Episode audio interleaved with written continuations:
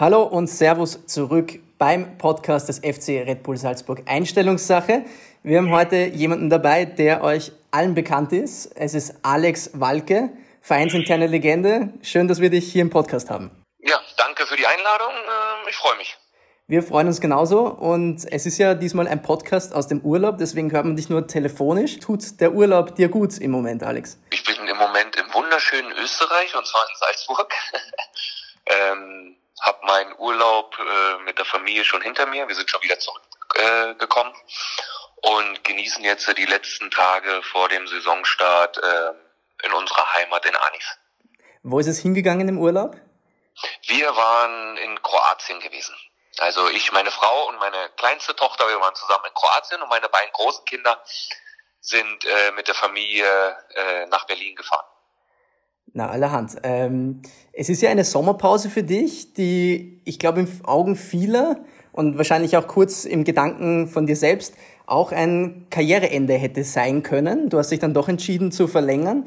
Wie lange hat es dich gebraucht, äh, zu dieser Entscheidung zu kommen? Wie lange hast du überlegt, soll es doch noch ein Jahr weitergehen oder lassen wir die Schuhe am Haken hängen und es gut sein? Na, ich habe eigentlich gar nicht lange überlegt. Ähm, es war eigentlich relativ zeitig klar, sage ich mal, nachdem das mit meiner Verletzung wieder gut gegangen ist und äh, ich auch wieder so weit in Form gekommen bin, dass ich äh, auf dem Fußballplatz alles machen kann. Ähm, hat ja der Verein auch äh, relativ zeitig schon mit mir gesprochen und und äh, da ging die Tendenz eh schon in die Richtung, dass wir noch mal ein Jahr machen und und und dann mal weiterschauen und ähm, ja, ich bin happy und ähm, ich freue mich natürlich drauf. Äh, weiterhin äh, meinen Beruf ausüben zu dürfen ähm, bei unserem Verein und mh, hm, schauen wir mal, was die nächste Saison so bringt. Ja, man merkt ja, du bist gerne da und äh, du bist auch gern lang da. Salzburg ist ja die Station, bei der du jetzt sogar deine Jugend mit einbegriffen eigentlich am längst gespielt hast. Was ist für dich so der Grund, warum es dir in Salzburg so gut gefallen hat? Ich kann mich da noch erinnern. Ist ganz lustig. Es ist, glaube ich, so meine erste äh, Waldcamp-Memory in meinem ganzen Leben. Damals war ich noch Schüler. Das dürfte, glaube ich, dein erster Meisterschaftsgewinn hier gewesen sein. Und damals habe ich ferngesehen. Und dann steht der Reporter dort und sagt ähm, irgendwas so in Richtung, ja, ist hier ihr, ihr erster Meistertitel hier als Deutscher in Salzburg. Und deine Antwort war drauf, ähm, ja, ich bin doch, ich bin doch Salzburger. Und damals warst du noch gar nicht so lange da und hast dich selbst schon als, als Salzburger begriffen. Was macht das aus hier, die Gegend? Äh, und aus welchem Grund bist du so gern hier? Ja, also zum einen muss man natürlich sagen, dass die Lebensqualität ähm, außerhalb vom Fußball und außerhalb äh, äh von unserem Verein natürlich überragend ist. Also ich persönlich, ich war ja jetzt in Deutschland in vielen Städten und äh, viel unterwegs gewesen und habe in Bremen gewohnt, in Freiburg, in Wiesbaden, in Rostock. Und ich persönlich habe halt einfach das Gefühl auch, dass hier die Welt noch ein bisschen in Ordnung ist. Und ähm, gerade natürlich auch für meine Familie ähm, ist es dann natürlich auch äh, wichtig für mich als Vater, ähm, denen alle Möglichkeiten zu, zu, ebnen für, für den weiteren Lauf ihres Lebens, gerade was meine Kinder betrifft. Und es war halt einfach so, wo wir hergekommen sind, dass wir uns hier so sehr wohl äh, oder oder so so richtig wohl gefühlt haben und deswegen haben wir entschieden, auch als Familie damals, dass wir hier eigentlich versuchen, nicht mehr wegzugehen. Und ähm, man hat dann hier auch außerhalb vom Fußball einen Freundeskreis kennengelernt und und und ähm, mit die Jungs macht es richtig Spaß und und meine Frau fühlt sich wohl und äh, wir haben ein wunderschönes Zuhause und ja, so ist es ja im Endeffekt auch hier in Salzburg. Und eins muss man natürlich auch festhalten, jedes Mal, wenn ich Besuch bekomme aus Deutschland, die sagen alle zu mir, ich wohne im Urlaub. Ne? Und äh, da ist halt, da ist halt was Wahres dran im Endeffekt. Und dann ist natürlich, äh, was eine ganz große Rolle spielt, ist natürlich der Verein selber. Also jetzt brauchen wir uns nichts vormachen und das soll auch nicht arrogant klingen, aber es ist wahrscheinlich der ähm, attraktivste Verein äh, in ganz Österreich, äh, Red Bull Salzburg. Und, und wenn man dann auch noch die Möglichkeit hat, bei so einem Verein zu spielen, dann ähm, nimmt man das natürlich gerne mit. Hm. Du hast über deine Familie gesprochen. Bist du damals schon mit deiner Frau und Kindern hierher gekommen? Damals 2010? Ja, ja.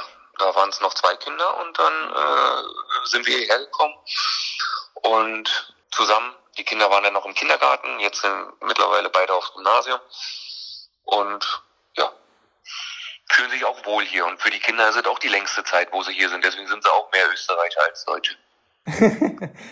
auch, das, auch das geht ja schnell voran. Äh, wir haben uns gestern noch darüber unterhalten hier. Ich sitze ja im Stadion im Moment, du sitzt zu Hause. Und ähm, gestern, als, wir, als dann so klar war, okay, wir machen einen Podcast mit dir, habe ich ein paar Leute gefragt, so, was könnt ihr mir über Alex Walke erzählen? Wir recherchieren ja. Und ähm, dann sind wir draufgekommen, unser nächster Gast ist dann Karim Adeyemi. Und der ist ja wahrscheinlich dann im, im, im Alter deiner Kinder schon bald, also nicht ganz, er ist noch ein paar Jahre älter, aber dennoch, dass zwischen dir und Karim Adeyemi ein ganzer Karim Adeyemi liegt, also vom Alter her. Weil der Karim ist 18, ähm, du bist dann doch schon ja, 37, also es, es, es, geht, es geht schnell voran. Ist es auch äh, für dich so, ähm, du hast ja jetzt sehr viel über die Lebensqualität gesprochen, aber ist es für dich auch wertvoll, so in, im Rahmen von so vielen jungen Leuten zu sein? Hält das dich persönlich auch jung? Ja, sicherlich. Und das natürlich mit den Jungs macht es natürlich auch Spaß. Ähm, es, ist, es ist natürlich so, ähm, das darf man auch nicht unterschätzen. Ich, ich habe jetzt eine Familie und alles und die Jungs sind alle noch so ihre Freigeister und, und, und, und machen und tun. Und da sind natürlich, was das Private angeht, ähm, ganz andere äh, ganz andere Interessen, sage ich jetzt mal. Ne? Mhm. Und ähm, das finde ich auch, das ist auch absolut legitim und absolut super. Und die Generation ändert sich ja. Heutzutage jeder hat Facebook und Instagram und dies und das. Ich bin froh, wenn ich es hinkriege, eine E-Mail zu schreiben, sage ich jetzt mal. Ne? Und und äh, es ist halt so. Und ähm, in so Sachen, gerade was so die Technik betrifft, hole ich mir natürlich schon Tipps auch von den Jungs, weil sie mir viele Sachen erklären. Ne? Auch der Karim zum Beispiel hat mir eh erst, ich glaube, vor fünf Wochen äh, eine Kameraeinstellung am Handy gezeigt, wie man bessere Fotos machen kann. Ne? Ist halt interessant, ne? muss ich jetzt immer sagen. Ne? Und ich glaube, dass ich ihm aber auch abseits äh, ähm, vom Leben, sondern auch gerade ähm, auf dem Platz den einen oder anderen Tipp geben kann, äh, was er besser machen kann und so. Und so arrangiert man sich. Und ähm, ich muss sagen, dass ich mit die Jungs alle super auskomme, ähm, gerade was unsere jüngere Generation betrifft und auch immer, sagen wir mal, eine schützende Hand auf die Jungs habe. Mhm. Das ist, glaube ich, ein gutes Stichwort, weil im letzten Jahr war es ja nicht so einfach. Also ähm, du hast dich ja dann von der Verletzung zurückgekämpft, am Fuß ist mittlerweile wieder gut, aber die Spielzeit war dann einfach auch nicht da. Und so hast du dann, glaube ich, schrittweise auch eine andere Rolle in deinem in, in, in deiner Tätigkeit im Verein übernommen und bist jetzt, denke ich, auch ein bisschen Mentor für sehr viele junge Spieler geworden. Äh, ist das eine Rolle, die dir gut bekommt? Naja, es ist eine interessante Rolle. Also eins möchte ich auf jeden Fall äh, vorher klarstellen. Das Allerwichtigste, denke ich, ist immer noch der, der, der Fußballer Alex. Mhm. Ähm, und das andere ist natürlich so eine, so eine Situation oder so eine Rolle, wo ich auch selber noch, äh, sagen wir mal, äh, viel dazulernen kann und auch noch reinwachsen muss, wahrscheinlich auch. Aber vom Gefühl her habe ich vielleicht so ein kleines Fable dafür, ähm, dass ich gut mit die mit die Jungs auskommen äh, kann und den auch unterstützen kann und so. Und das macht mir natürlich auch Spaß. Aber trotzdem ist immer noch das Allerwichtigste, was im Endeffekt jeden Tag auf dem Trainingsplatz passiert. Und ähm, nur wenn das auch stimmt, denke ich, die Leistung auf dem Trainingsplatz, kann man auch in so eine Rolle so ein bisschen reinkommen. Ne? Also das möchte ich schon noch festhalten. Ja, also so ein Grüß August bist du ja auch vom Typ auch überhaupt nicht. Also man merkt ja, du bist äh, Wettkampftier durch und durch. Und du hast vor allem viel Erfahrung. Ähm, deswegen ist es eigentlich gleich ein gutes Stichwort, ähm, dass wir vielleicht ein bisschen zurückspringen in deiner Historie. Und du bist ja 1983 in Oranienburg geboren worden. Das war ja damals DDR. Du hast, es, du hast es zwar nur sechs Jahre miterlebt, aktiv, aber das ist immerhin mehr als jeder Österreicher und meiner Generation sowieso. Ähm, ich kenne das Ganze nur noch aus den Geschichtsbüchern. An was kannst du dich noch erinnern? Ist, ist da noch viel in Erinnerung geblieben aus der Zeit?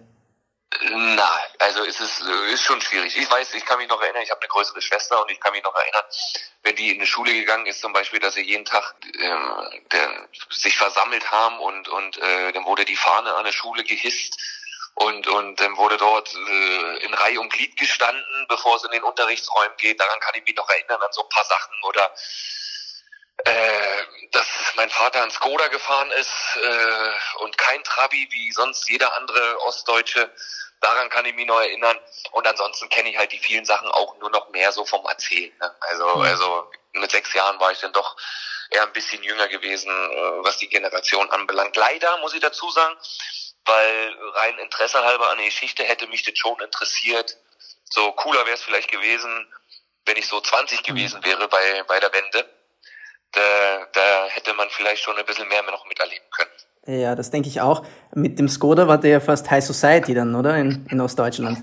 Wir waren, na, wir waren die Helden damals. Mein Vater war damals der Held mit seinem Skoda. Dann hat er noch die Fellsitze. Da, da gab es früher so, so ein, auf die, hat man auf die Sitze noch so einen Fellbezug drüber gemacht und so ein, so ein, so ein, äh, hier am Lenkrad auch noch so ein Oh, das Pelzlenkrad auch. Ey. Ja, wir hatten alles.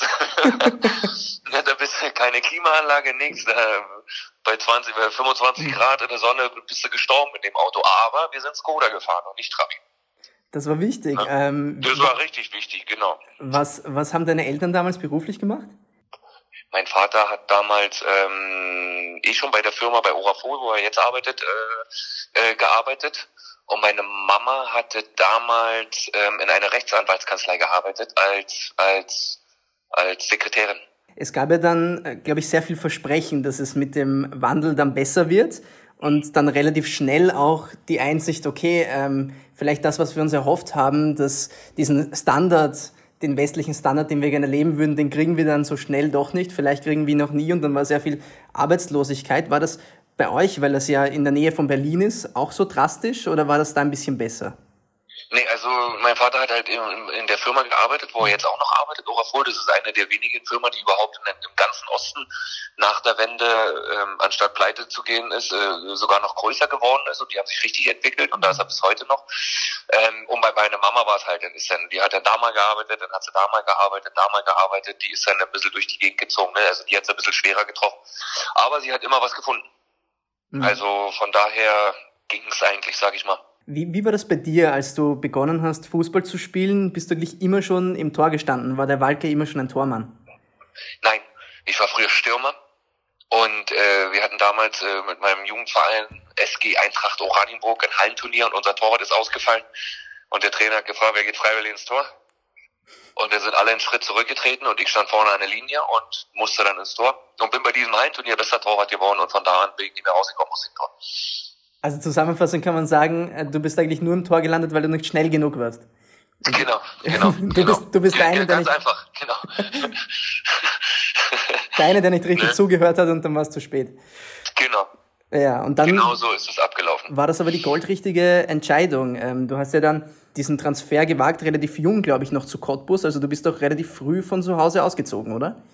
Genau, ich war dann zwölf, habe dann die Schule gewechselt im Halbjahr im Winter und bin dann aufs Internat, weil Cottbus in Brandenburg, das ist mein Bundesland gewesen, oben, äh, äh, der größte Verein war und dann mit der Sportschule und da kam relativ schnell, weil man ja dann, okay, dann ist man in dem kleinen Verein und dann kommt man in der Landesauswahl und so und dann wollte Cottbus mich damals verpflichten und dann bin ich mit zwölf aufs Internat und bin dann bis 96 auf dem Internat gewesen, habe für Energie Cottbus gespielt im Jugendbereich und und ähm, bin da auch in die DFB-Auswahl dann gekommen damals, bei die in die in den Jugenden U14, U15 äh, DFB-Auswahl, genau. Mhm. Und war eigentlich auch relativ erfolgreich mit Energie Cottbus dann, in, also zur Jugendzeit damals. Dann kamen die Angebote von den Bundesligisten und dann habe ich mich irgendwann für Werder Bremen entschieden und bin dann mit 16 da aufs Internat gegangen bei Werder Bremen. Interesse halber, wo hättest du noch hingehen können? Äh, Schalke und Hertha BSC Wow. waren damals, glaube ich, die Möglichkeiten Ja. gewesen. Ich meine, man muss das auch ein bisschen im his- historischen Kontext sehen. Wenn man Werder Bremen im Moment so beim Fußballspielen zuschaut, denkt man ja nicht, dass das mal ein riesen, äh, ich meine, dass es ein Riesenverein ist, das weiß man allein schon von der Fanbasis her, aber dass die äh, in der Bundesliga richtig, richtig attraktiv und auch ein Top-Club waren, die zweifelsohne zu der Zeit Top 3 waren, das vergisst man da vielleicht ein wenig. Und du warst ja dann ähm, dort, glaube ich, in der U19 A-Jugend, nennt man das ja? Genau. Und dann Genau. später Werder Bremen 2. Es steht in deiner äh, Vita, wenn man die bei Transfermarkt anschaut, auch ein deutscher Meistertitel drinnen, obwohl du keinen Einsatz hattest, glaube ich, in der Saison. Aber es muss schon krass gewesen sein, den äh, zuzuschauen. Weil es war ja die Zeit mit Ailton, Miku, äh, Ludovic Manial. Andreas, Ja. Andreas Reinke, Valeria Ismail, der ehemalige Lastentrainer. Ja, Das war das äh, Kristajic, äh, Ivan Klasnic, äh, Tim Borowski, Fabian Ernst. Da waren schon ein paar dabei und in dem Jahr, wo wir Meister und Pokalsieger geworden sind übrigens, 3 zu 1 Mhm. im Finale in Berlin gegen Alemannia Aachen, äh, ähm, habe ich ja, ich, ich bin ja, ich habe bei Werder in der zweiten Mannschaft in der Mhm. Regionalliga gespielt, hatte aber schon einen Profivertrag und bin ja das zweite Halbjahr in dieser Saison auf der Bank gesessen schon. Mhm. Wie, wie war das? Also es, es, war doch, glaube ich, damals so ein, ein Meisterinnen, ein Zweierduell mit den Bayern und ich glaube, genau. jeder, jeder hätte vermutet, dass euch die noch einfangen am Ende und ihr habt es dann aber irgendwie durchgehalten. Äh, muss schon ja, eine wahnsinnige in, Geschichte in München, sein. In München haben wir 3-1 gewonnen damals. In München haben wir 3-1 gewonnen und damit waren wir unaufhol, unauf, uneinholbar und sind dann äh, deutscher Meister geworden äh, äh, bei den Bayern eigentlich im das war damals, da war ja das Allianzstadion noch nicht da mhm. und da war es äh, das ehemalige Olympiastadion, wo die München noch gespielt haben. Da kann ich mich noch erinnern, da war noch die Tatanbahn ringsherum und dann haben wir das 3-1 geschossen oder das 3-0 und äh, die Bayern, ich weiß nicht wer es war, ich glaube äh, Reumer Kai hatte damals das 3-1 dann noch geschossen, aber es mhm. war dann irgendwann schon um die 80. Minute rum und dann war eigentlich klar, dass wir deutscher Meister sind. Und das war natürlich ein Wahnsinnserlebnis, auch wenn man kein Spiel gemacht hat, aber das war damals für, für für, also für mich war es Wahnsinn damals, ne? Also es war unbeschreiblich. Ne? Wir sind ja dann, dann sind wir wiedergekommen und dann diese ganzen Zeremonien, wie das in Deutschland ist, mit der Schale auf dem Balkon, auf dem Rathausbalkon und, und vor den ganzen Massen da äh, gefeiert. Also das war schon, das war schon unbeschreiblich. Wer war eigentlich der beste Fußballer in dieser Mannschaft damals? Also vom Talent her, wer, wer war der krasseste? Johann Miku. Ja, auch ein häufig vergessener Spieler, oder? Hatte, ich glaube, der hatte nie ein All-in-Spiel für Frankreich, obwohl er so ein genialer Kicker war. Ein überragender Kicker. Und man muss natürlich sagen, Ailton hat seine Klasse vorm Tor gehabt. Ne, äh, Ismail und, und äh, Kristajic waren Bomben in der Abwehr. Fabian Ernst war ein überragender Sechser. Andreas Reinke ein überragender Torhüter damals in dem Jahr. Ne? Klasnitz vorne mit im Sturm. Das war, das war, das war schon, mhm. das war schon unglaublich. Frank Baumann als Kapitän, der heutige Manager von Werder Bremen. Das war schon eine Bombentruppe. Du hast ja auch And Andreas Reinke ja. jetzt mehrere Male äh, besagt. Der ist ja äh, dann in der Folgesaison in die fußballerische Pension gegangen, oder? Also es war dann nicht mehr lang. Genau, er genau, genau, genau. Und bei, bei ihm hätte es ja sein können, dass du sein Nachfolger wirst. Ich glaube, Werder hat aber dann Tim Wiese verpflichtet. Wie ist es dazu genau. gekommen? Genau. Werder hat damals, ne, Werder wollte damals mit mir verlängern und, mhm. und hat aber äh, Tim Wiese verpflichtet.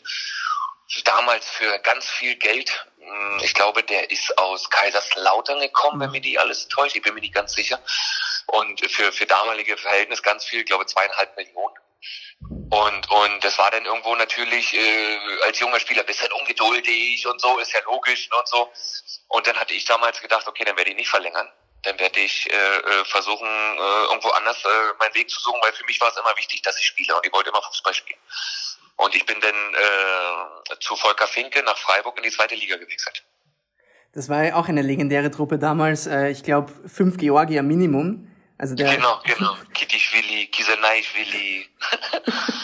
da waren einige dabei gewesen, ja. Damals war es ja auch so, ähm, zweite Bundesliga war, war schon, also war schon relativ großes Renommee und du hast dich da ein bisschen durchgespielt, warst ja auch bei Hansa Rostock und hast dir dann gedacht, ich gehe nach Salzburg. War jetzt nicht unbedingt ein typischer Schritt für einen Deutschen, in die österreichische Liga zu wechseln. Wie kam der Gedanke oder wer hat dich damals auf diesen Wechsel angesprochen, dass du den vollziehen könntest? Es war damals ja schon in der, in der, in der, in der, in der, Winter, in der Winterpause mit Rostock war damals schon das Interesse von Salzburg gewesen. Mhm. Der Dietmar Beiersdorfer, den kannte ich ja noch, äh, äh, der war ja früher ganz lange bei Hamburg äh, Manager gewesen und dann mit Bremen hat man sich öfter gesehen und, und, und wir kannten uns auch und er wollte mich damals unbedingt praktisch haben. Für mich war es aber nicht am Anfang nicht hundertprozentig klar so. Ne? Mit Familie ins Ausland, das wollte ich eigentlich immer nicht so richtig, muss ich ehrlich sagen. Und ich habe mir dann gedacht, naja, gehst nach Österreich, da versteht dich sowieso jeder und du verstehst auch jeden, was ja im Endeffekt aber nicht so der Fall ist. Ne? Man muss sich ja trotzdem dran gewöhnen, weil hier gibt's ja auch hunderttausend Dialekte und ich kann mich nur erinnern, wie ich das erstmal mit meinen Kindern auf dem Spielplatz gesessen bin äh, und die Leute zu mir führt die und grüßt die und hast du nie gesehen gesagt haben und ich habe nie ein Wort verstanden. Ne? Also war dann im Endeffekt doch schon richtig Ausland gewesen. Ne? Mittlerweile sieht die Welt anders aus, aber so war es ja gewesen. Und ähm, habe mich dann zu dem Schritt entschieden und war ja am Anfang lief es ja auch nicht so, wie ich mir das vorgestellt hatte hier. Ne, war ja dann noch mal ein halbes Jahr ausgeliehen und wollte eigentlich so schnell wie möglich nur wieder weg. Ne? Aber es hat sich dann mit ein bisschen Geduld und, und einfach immer weitermachen hat für mich Gott sei Dank zum Positiven entwickelt. Mhm. Na, mittlerweile pflegst du ja auch so einen gewissen Hybrid-Dialekt, also Berliner Schnauze mit Salzburgerisch, würde ich dazu sagen. Also man, man, man hört schon raus, dass du dich da angepasst hast. Ähm, dein erster Trainer in Salzburg war ja Hüb Stevens. Äh, genau. Du, du hast sehr, sehr viele Trainer gesehen und auch diesen Wandel von wir setzen auf Routiniers zu wir setzen auf Youngsters und entwickeln die Saison für Saison. Wie hast du selber den Wandel in Salzburg erlebt, nachdem du ja der Einzige bist, der eigentlich aus der Zeit noch da ist, zusammen mit Andy Ulmer, könnte man sagen? Ja, es war interessant. Also es war mit Hüb Stevens äh, damals äh, war es genauso interessant wie wo die Zeit äh, unter Ralf Rangnick mit Roger Schmidt angefangen hat. Also mhm. jeder hatte seine eigenen Ansichten von den Trainern, was Fußball betrifft und und äh, jeder hatte seine eigenen Vorstellungen und du hast natürlich als Spieler ist es ja deine Aufgabe, den Vorstellungen oder den Zielen des Trainers versuchen so gut wie möglich umzusetzen. Und ähm, es war interessant, was, was halt äh, der ausschlaggebendste Punkt, denke ich, war, war natürlich auch gewesen, dass man äh, unter unter unter gerade unter Ralf Rangnick und auch unter unter Roger Schmidt und äh, Marco Rose ähm, natürlich wesentlich attraktiver und erfolgreicher gespielt hat. Und das war, glaube ich, dann der große, der große Knackpunkt. Und das war eigentlich so das, was den großen Unterschied ausgemacht hat. Heißt aber nicht, dass äh, ein Hüb Stevens oder ein Ricardo Moniz oder oder wer auch immer vorher da gewesen ist, in irgendeiner Art und Weise äh, ein schlechter Trainer ist. Ne? Sie haben halt nur einfach eine andere Auffassungsgabe vom Fußball ähm, oder haben halt ihre Ziele versucht anders umzusetzen wie besagt, hast du ja sehr viel gesehen und ähm, damit wir jetzt so ein bisschen den fußballerischen Part des Podcasts abschließen, hätte ich noch drei kurze Fragen an dich. Ja. Und die sind, wer, du hast einen schon beschrieben, aber ich weiß jetzt nicht, ob das, wir sprechen da von deiner ganzen Karriere, also wirklich von Anfang bis Ende. Johann Miku hast du schon auf Bremen spezifisch gesagt. Wer ist der talentierteste? Jonathan Soriano. du weißt schon, welche Frage kommt. Der talentierteste Spieler aller Zeiten, mit dem du gespielt hast ist Jonathan Soriano, warum? Weil er einfach alles konnte. Weil er alles konnte, weil es ähm, ein richtig, richtig lustiger Spieler war, mit dem wir so viel Spaß gehabt haben. Und, und äh, weil mir seine, ja, seine Technik und sein, seine Fleißigkeit, die er als Spieler einfach immer gemacht hat, äh, wird mir immer in Erinnerung bleiben. Ja, unvergessen sein Tor in Amsterdam gegen Ajax von der Mittellinie. Zum Beispiel, zum Beispiel, ähm, genau. Also da muss ich dir wirklich beipflichten, der Johnny konnte alles. Genau, das wer, stimmt. Wer war der witzigste Charakter, mit dem du in einer Mannschaft gespielt hast? Der witzigste, also heißt es, über den ich am meisten lache oder äh, über oder der einfach immer lustig ist? Interpretier's, wie du es willst. Also kannst, kannst doch gerne mehrere Antworten geben. Ich muss immer lachen über den Albert Walchi. Ich weiß nicht warum, aber ich muss immer über ihn lachen. Egal, ähm, ob ich ihn sehe, äh, wenn er einfach zum Essen kommt oder wenn er, wenn er einfach äh, äh, gerade beim Training ist oder, oder wenn er rumschreit, weil wieder irgendwas nicht funktioniert hat oder wenn er den Ball nicht trifft oder wenn er hinfällt oder wenn er einen Trick versucht und ausrutscht. Ich muss immer über einen Albert lachen. Und ich freue mich aber immer, ihn zu sehen. Also es ist jetzt äh, kein Auslachen, sondern es ist einfach ein, ein, ein, ja, ich mag ihn einfach sehr mit seiner Art und Weise, wie er ist. Ich finde auch definitiv an Albert ist so ein äh, Samstagabend-Moderator äh, ja, verlo genau. verloren gegangen. Der hätte alles machen können. Ist einfach ein genau. natürlicher Entertainer und im letzten Podcast haben wir es ja auch mit ihm, also wir haben, glaube ich, gesprochen über eine Stunde. Wir mussten dann schon Dinge weglassen und der hat einfach äh, gesprochen wie ein Wasserfall und immer wenn ich ihn anschaue, ich, ich, ich bin ja da komplett bei dir, immer wenn ich ihn anschaue, denke ich mir, er hat so ein bisschen was von Goofy. Also so ein, ja. so, so, ein bisschen das, ähm, das, das, ja. das schlampige Genie, aber liebenswert. Genau, genau. Genau, das ist genau die richtige Bezeichnung. Und er wirkt auch manchmal in manchen Sachen wirkt er einfach so ein bisschen unbeholfen und tollpatschig. Ähm, aber es ist eigentlich nicht so, es wirkt halt einfach nur oder es sieht halt nur so aus. Ne? Und, und deswegen, ich habe immer ein Schmunzeln auf die Lippen, wenn ich einen Albert sehe.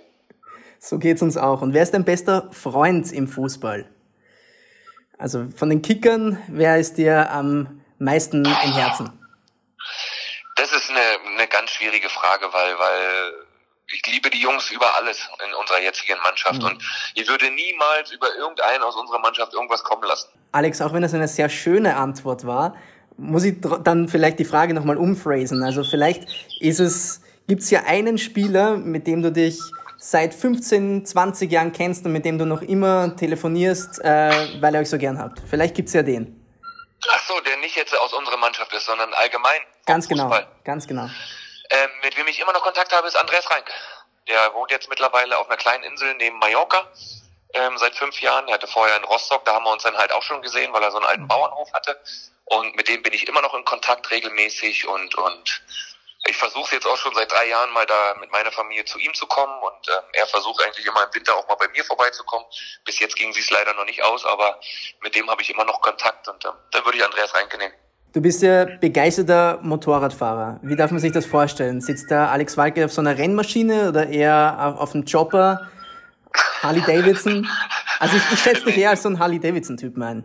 Ja, ich bin auch eher der Harley Davidson-Typ. Also mm, ich habe eine kleine Harley und äh, cruise damit ab und zu mal ein bisschen durch die Gegend und äh, nichts Aufregendes und ich muss halt sagen, ich habe halt einfach zu viel Respekt vor so einer Rennmaschine und so und deswegen bin ich eher so der, der mit der Harley mal zum Kaffee fährt. Typ.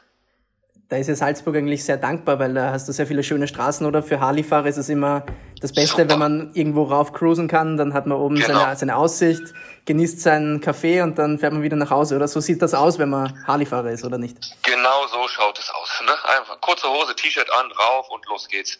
Chillo Manillo Richtung Fuschelsee oder Mondsee oder Wolfgangsee, irgendwo anhalten, Kaffee trinken und wieder zurück. Ist, ist, ist es dann so richtig äh, stilvoll mit äh, schwarzer Bikerjacke, Sonnenbrille und Stahlhelm, oder? Ja, es kommt drauf an. Also es kann auch mal ganz locker sein, einfach mit einer Jogginghose und ein T-Shirt. Aber meistens ist es äh, richtig stilvoll äh, äh mit die richtigen Stiefel und äh, schwarze Hose, äh, ein Muskelshirt und eine offene Jacke äh, äh, drüber, Sonnenbrille auf und äh, einen mattschwarzen Helm auf und dann passt es schon. Was ja da auch sehr gut dazu passt, sind Tattoos. Du hast ja einige. Wie viele sind das im Moment? Och, keine Ahnung. 20, 25. Zu zählen Ungefähr. aufgehört. Ich, ich habe mir da eine sehr lustige Geschichte erzählen lassen. Es ist schon ein paar Jahre her. Ähm, da war eine Fanclub-Feier, bei der du auch warst. Und dann genau. irgendwie, irgendwann zu späterer Stunde hast du einfach so aus dem Affekt deinen Tätowierer angerufen und der ist dann wirklich gekommen und hat dann dich und Fans tätowiert. Äh, kannst du das nochmal irgendwie wiedergeben? Weil ich habe das jetzt nur sehr vage erzählt bekommen von irgendwem, der auch dort war. Und äh, vielleicht kannst du uns nochmal die Geschichte ein bisschen schöner erzählen als ich gerade. Das war vom, vom Fanclub eine organisierte Grillfeier. Ähm, und zwar ging es da auch um äh, Motorräder. Und zwar ähm, gibt es eine Stiftung, wo alle oder wo eine gewisse Anzahl von Bikern für Familien, für österreichische Familien ähm, ähm Spenden einsammelt, wenn die einen Schicksalsschlag hatten, äh, äh, Schicksals ja, Schicksalsschlag hatten, zum Beispiel in der Familie. Und dann wird denen natürlich geholfen. Und ähm, ich war da eingeladen, weil es war auch in der Urlaubszeit, hatte dort frei und war dann dort gewesen. Da war noch eine Liveband und alles und äh, ja, gefeiert und Spaß gehabt und Lose gekauft und alles. Und irgendwann sind wir dann, äh, haben wir uns dann da unterhalten und dann sind wir auf das Thema Tattoos gekommen. Und dann ja, hat sich das so ergeben, einfach angerufen und gefragt und ähm, mein Tätowierer, der Franz, hat dann äh, gleich mitgespielt und hat gesagt, komm, dann machen wir das, alles was die Leute bezahlen, wird auch gesammelt und wird auch gespendet. Und ähm, dadurch war das natürlich dann ein cooler Anhaltspunkt und er war, glaube ich, weiß ich nicht, zwei, drei Stunden da. Und wer wollte, konnte sich äh, äh ein kleines Tattoo machen, natürlich keine großen Sachen, weil sollten ja so viele Leute wie möglich rankommen so ist es dann gegangen, ist dann noch ein bisschen extra Geld mit dazugekommen und es war im Endeffekt für einen guten Zweck und deswegen ähm, glaube ich, äh, war das ganz lustig gewesen. Du bist ja da sehr umsichtig, wie man merkt, also einerseits für den guten Zweck, andererseits auch sehr viel für die Zukunft, für die Familie und ich habe mir auch sagen lassen, dass du insofern schon vorgesorgt hast für die Karriere nach der Karriere, dass du dir einige Immobilien zugelegt hast in Deutschland. Also bist du jetzt so zum richtigen Immobilienmogul und hast du da schon vorgesorgt für die zweite Karriere? Nein, das nicht. Ich habe einfach in den früheren Jahren, wo man, wo man dann praktisch äh, als junger Spieler schon ein bisschen Geld verdient hat, ähm, einfach mal angefangen und ein paar kleine Wohnungen gekauft und und und erträume mir denn natürlich, dass ich dann irgendwann von den Mieteinnahmen dann leben kann und und äh, nicht mehr allzu viel arbeiten muss.